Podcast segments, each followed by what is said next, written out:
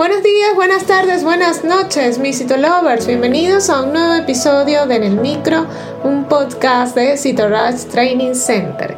Mi nombre es Dai García y en el episodio de hoy hablaremos sobre el uso de imágenes microscópicas y lectura virtual. Así que comencemos.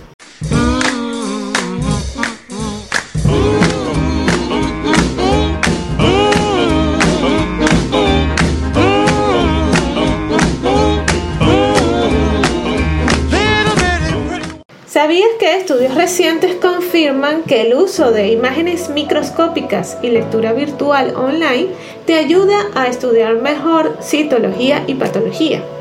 De acuerdo a un estudio reciente realizado en Chicago, en la Universidad de Chicago en Medical Center, durante los últimos años, los estudiantes de medicina y de laboratorio clínico han utilizado las herramientas que ofrece el Internet para complementar sus cursos preclínicos y clínicos en adición a las tradicionales clases magistrales y sesiones de laboratorio.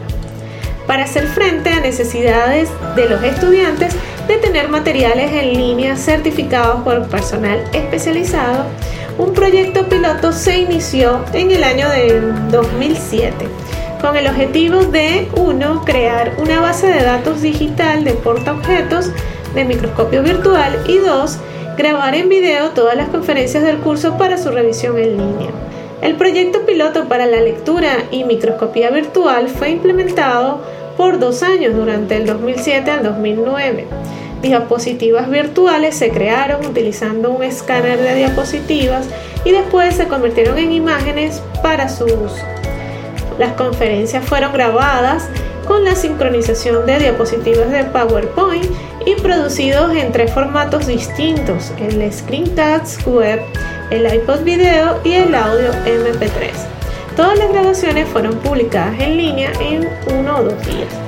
Los resultados del estudio piloto mostraron un aumento en el uso de la microscopía virtual y la revisión de las grabaciones de las conferencias en línea en, lo que los estudiantes fueron encuestados al final de su segundo año. Los estudiantes participantes aumentaron sus conocimientos, mejoraron sus hábitos de estudio y revisión de lecturas actualizadas realizaron también. Además, comparando las estadísticas del uso del programa virtual en las instalaciones del proyecto y los notebooks propios de los estudiantes, obteniendo una mejoría total de sus conocimientos y habilidades hasta en un 97%. Este estudio llegó a las siguientes conclusiones, basadas en la favorable acogida de la microscopía virtual y las conferencias en línea. Centros educativos han hecho esfuerzos para implementar plenamente estas herramientas dentro de todos los cursos preclínicos de los estudiantes de medicina y de laboratorio clínico.